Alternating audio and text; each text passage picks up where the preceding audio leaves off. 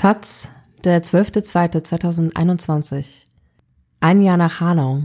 Der Kampf für Ferhat. Ein Artikel von Konrad Litschko.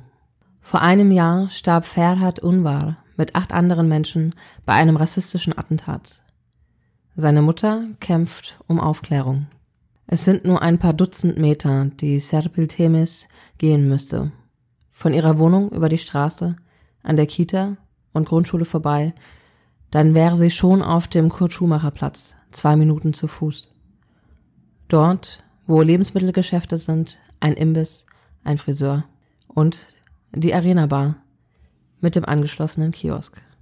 Aber Serpil Temis ist diesen Weg seit einem Jahr kaum mehr gegangen, seit dem 19. Februar 2020. Sie kann es nicht. Denn in dem Kiosk wurde damals Ferhat Unvar erschossen, ein 23-jähriger Heizungsinstallateur ihr Sohn. Ich gehe nicht dorthin, nur wenn ich wirklich muss, sagt Serpil Themis. Ich kann es nicht aushalten. Und es gibt noch einen anderen Weg, den Serpil Themis nicht mehr geht. Er wäre noch kürzer.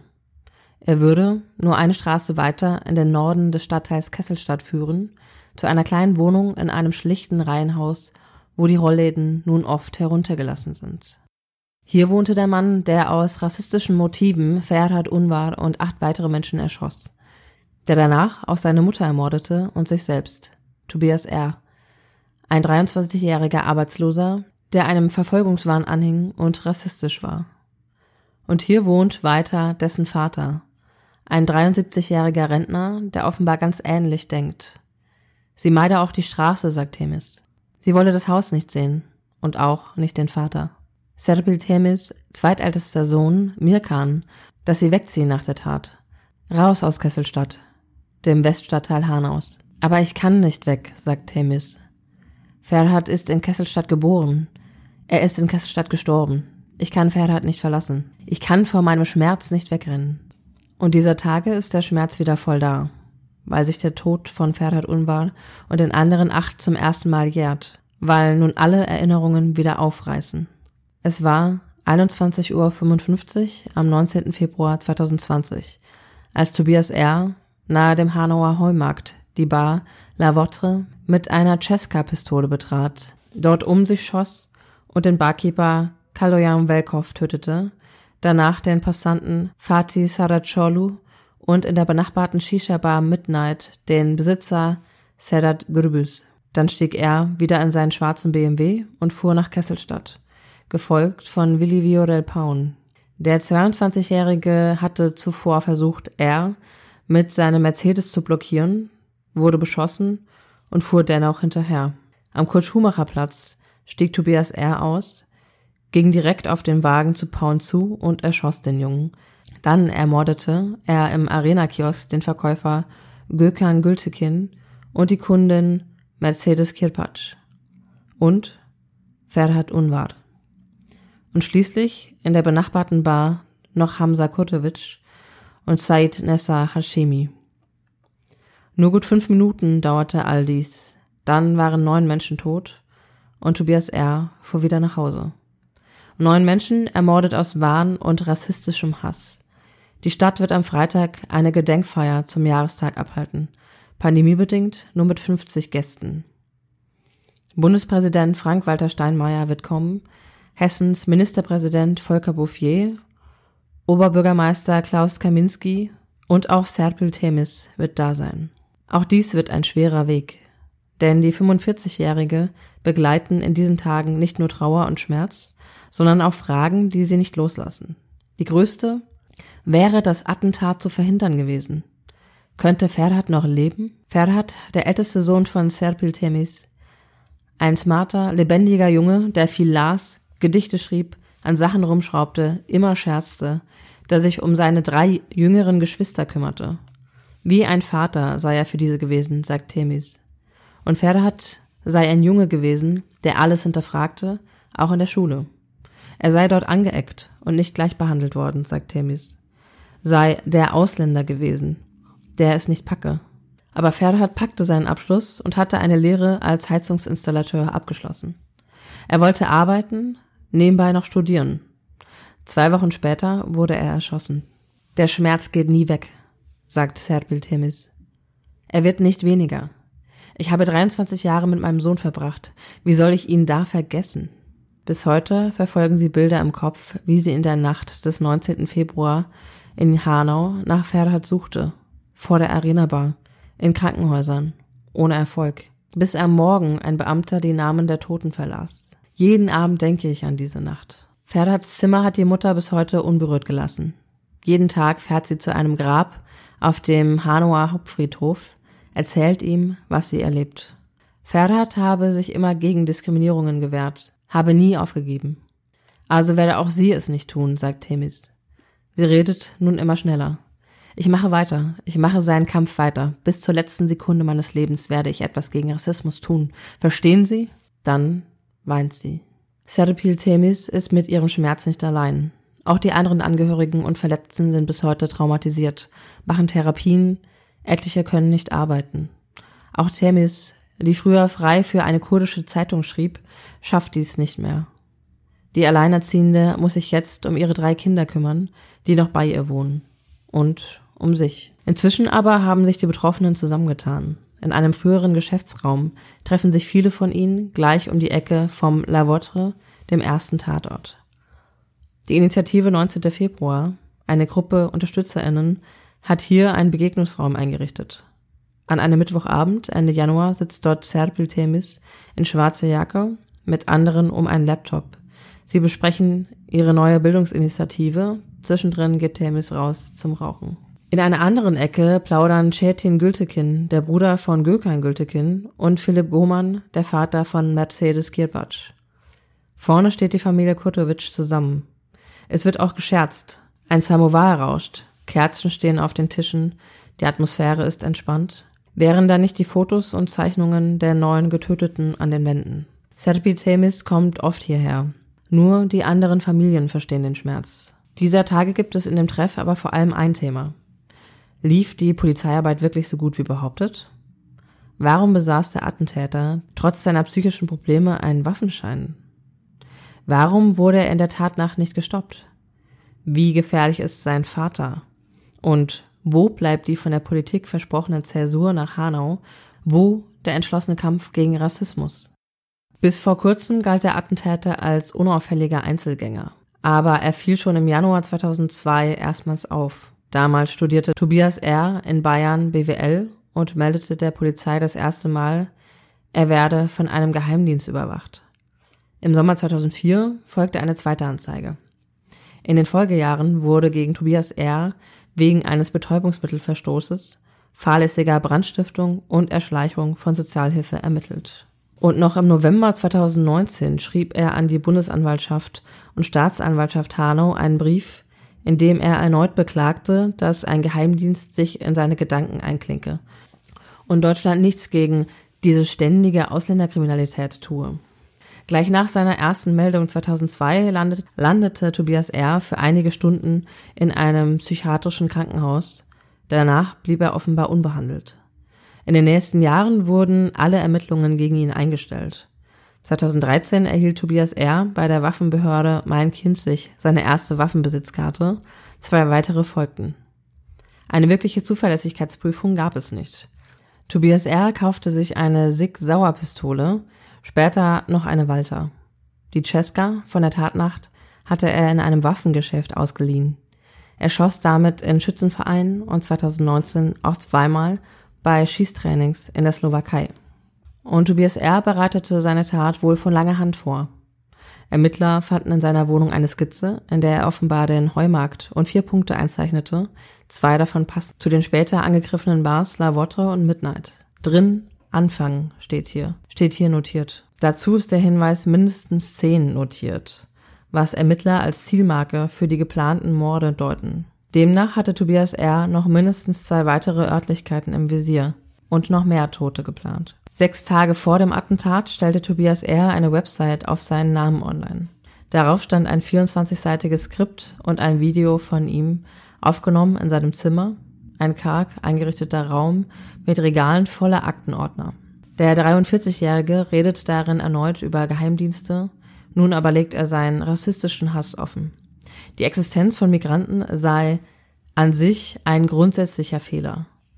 Ganze Völker müssten vernichtet werden. Er führe einen Krieg gegen die Geheimorganisation und gegen die Degeneration unseres Volkes. Es ist eine offene Tatankündigung, die offenbar niemand bemerkt. Warum wurde dieser Mann nie überprüft, obwohl er solche Sachen nach den Behörden schreibt? fragt Serpil Temis. Warum durfte er seine Waffen behalten? Weil er Deutscher ist? Das ist nicht zu akzeptieren. Keine Behörde hat ihre Arbeit gemacht. Und darum wurden unsere neun Kinder getötet. Und die Fragen von Serpil Temis gehen weiter. Bis heute weiß sie nicht, bis heute weiß sie nicht, wie genau ihr Sohn starb. Der Attentäter hatte um kurz vor 22 Uhr im Kiosk auf Ferhat geschossen. In dessen Sterbeurkunde wird aber als Todeszeitpunkt 3.10 Uhr notiert. Was ist mit meinem Kind in diesen Stunden passiert? Warum kann mir das keiner sagen? Lag er da und keiner hat sich um ihn gekümmert? Können Sie sich meine Gefühle dazu vorstellen? Wieder weint Themis. Zuletzt wurde zudem bekannt, dass die Notrufzentrale der Hanauer Polizei unterbesetzt war. Mit nur zwei Arbeitsplätzen eine Rufumleitung gab es nicht. Kurz nach Beginn des Attentats waren mit den ersten Notrufen die Leitungen bereits besetzt. Auch Willi Vio del Paun wählte auf seiner Verfolgungsfahrt hinter Tobias R. her dreimal den Notruf und kam keinmal durch. Dann wurde er erschossen. Hätte sein Tod verhindert werden können, wenn er die Polizei erreicht und diese ihn zu Vorsicht und Abstand gemahnt hätten? Wären vielleicht auch die Morde in Kesselstadt vermeidbar gewesen? Der an Ferhat Unvar Serpil glaubt das. Und warum war in der Arena Bar der Notausgang verschlossen? Hätten die Gäste sonst daraus fliehen können? Auch Hamzat Kutevic und Said Hashemi? Laut Stammgästen war die Tür seit Jahren verschlossen. Auch die Polizei habe davon gewusst. Inzwischen stellten Hinterbliebene eine Strafanzeige wegen fahrlässiger Tötung. Die Staatsanwaltschaft Hanau ermittelt. Das Polizeipräsidium Südosthessen bestätigt, dass der Notausgang bei einer Kontrolle Ende 2017 verschlossen gewesen sei, was man der Stadt meldete. Dort heißt es, man habe es kontrolliert, bei späteren Kontrollen sei die Tür offen gewesen. Berichte, wonach die Polizei selbst anordnete, die Tür zu verschließen, um Fluchten bei Drogenrazzien zu verhindern, dementiert das Präsidium. Solch eine Weisung würde niemals ergehen. Und auch zum unterbesetzten Notruf verteidigt sich die Polizei. Eine Verzögerung habe es nicht gegeben.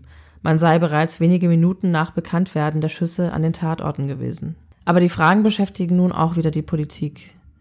Der Hessische Landtag diskutiert die Vorgänge. Zuletzt der Innenausschuss am vergangenen Donnerstag. Für Serpil Temis stellt sich aber noch eine andere Frage, eine zu ihrer Nachbarschaft. Welche Rolle spielt der Vater des Attentäters, Hans-Gerd R.?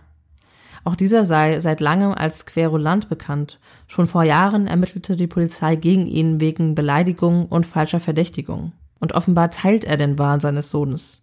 Schon 2004 stellte auch Hans-Gerd R. eine Anzeige, dass seine Familie bespitzelt werde. Ein Psychiater attestiert dem Vater in einem Gutachten, dass dieser sich generell mit dem Sohn solidarisiert und auch inhaltlich einige von dessen Warnthemen übernimmt. Es liege ein geteilter Wahn nahe, eine folie à deux. Auch an der Tatnacht, nachdem sein Sohn spätestens gegen 20.30 Uhr vom Attentat zurückgekehrt war, wollen zwei Zeugen Hans-Gerd R. noch vor dessen Haus auf der Straße gesehen haben, das Auto seines Sohnes inspizierend. Später wird laut Ermittlungsakten auf seinem PC mehrmals die Internetseite des Sohnes aufgerufen. Den Ermittlern sagte der Rentner indes, er habe 20 Uhr geschlafen. Gab es Gespräche des Vaters mit seinem Sohn nach der Tat? Wusste er im Vorfeld etwas von den Morden? Laut Aktenlage erschoss Tobias R. wohl erst gegen ein Uhr seine bettlägerige Mutter. Später im Keller sich selbst. Seinen Vater ließ er am Leben. Die Polizei hatte da schon seit etwa 23 Uhr das Haus umstellt. Ein Betreten wagte sie zunächst nicht, fürchtete Sprengfallen.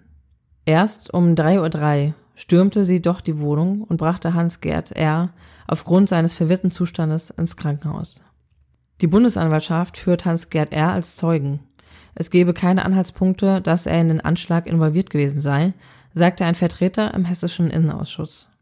Keine Schmauchspuren, auch keine Hinweise auf ein Mitschreiben am Zartpamphlet. Viele Opferfamilien aber glauben nicht, dass der Vater in den kleinen Wohnungen und bei so ähnlichen Einstellungen nichts von den Anschlagsplänen mitbekam. Haben sie recht, hätte das auch juristische Folgen. In Frage käme dann etwa der Vorwurf der psychischen Beihilfe. Und dann könnte es doch noch einen Prozess zu dem Anschlag geben. Bisher fällt dieser aus, weil der Attentäter tot ist. Nur ein Abschlussbericht der Bundesanwaltschaft ist geplant.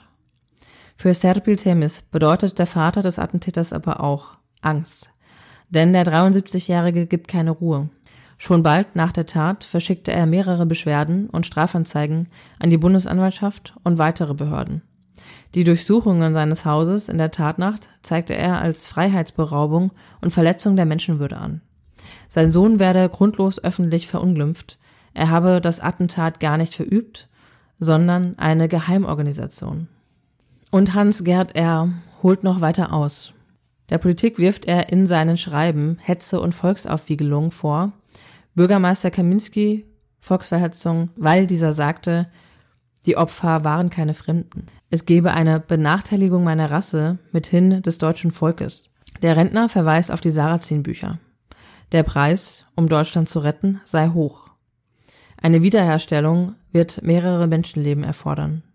Alle Gedenkstätten an die Opfer des Hanau-Attentats müssten entfernt werden. Die Internetseite seines Sohnes müsse wieder freigeschaltet werden und auch die Tatwaffen wolle er zurück. Serbil Temis und die anderen Opferfamilien erfuhren von den Schreiben des Vaters zunächst nichts. Stattdessen erhielten einige eine Ansprache der Polizei, auch zu Temis kamen zwei Beamte. Man solle den Vater in Ruhe lassen, sonst werde dies Konsequenzen haben. Wer schützt hier eigentlich wen? fragt Temis. Sie habe keine Angst um sich, aber um ihre Kinder und die anderen Jugendlichen in Kesselstadt. Dieser Mann ist gefährlich und keiner macht was. Was hilft mir ein Therapeut, solange diese Gefahr da ist? Im Dezember versammelte sich Temis mit anderen zu einer Kundgebung in der Nähe des Hauses von Hans-Gerd R. Sie hielt ein Schild mit der Aufschrift Wann werden die Behörden endlich aktiv? Peter Minnemann, einer der Überlebenden des Attentats, trat ans Mikrofon. Wir leben in Angst, sagte der 19-Jährige. Und was wird gemacht?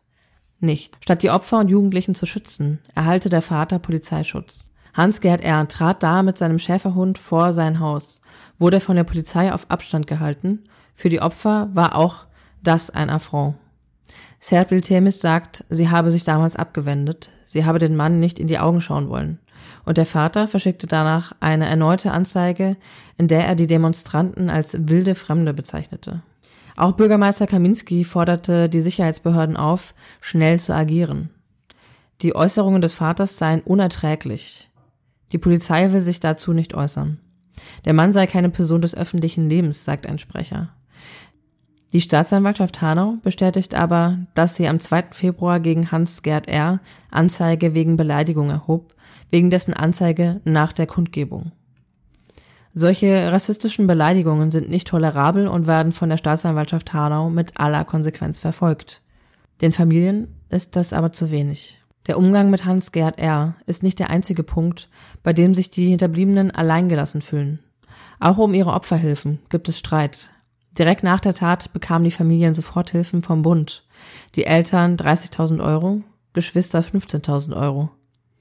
Doch für viele Angehörige, gerade die, die nicht arbeiten können, wird das Geld langfristig nicht reichen. Und das Land Hessen zahlte den Familien bisher nichts. Opferberatungsstellen forderten deshalb bereits vor Monaten auch von Hessen einen Fonds für die Hanau-Opfer. Zuletzt beschloss der Landtag tatsächlich einen Opferfonds von zwei Millionen Euro. Der allerdings soll nun generell für Opfer von Straftaten bereitstehen.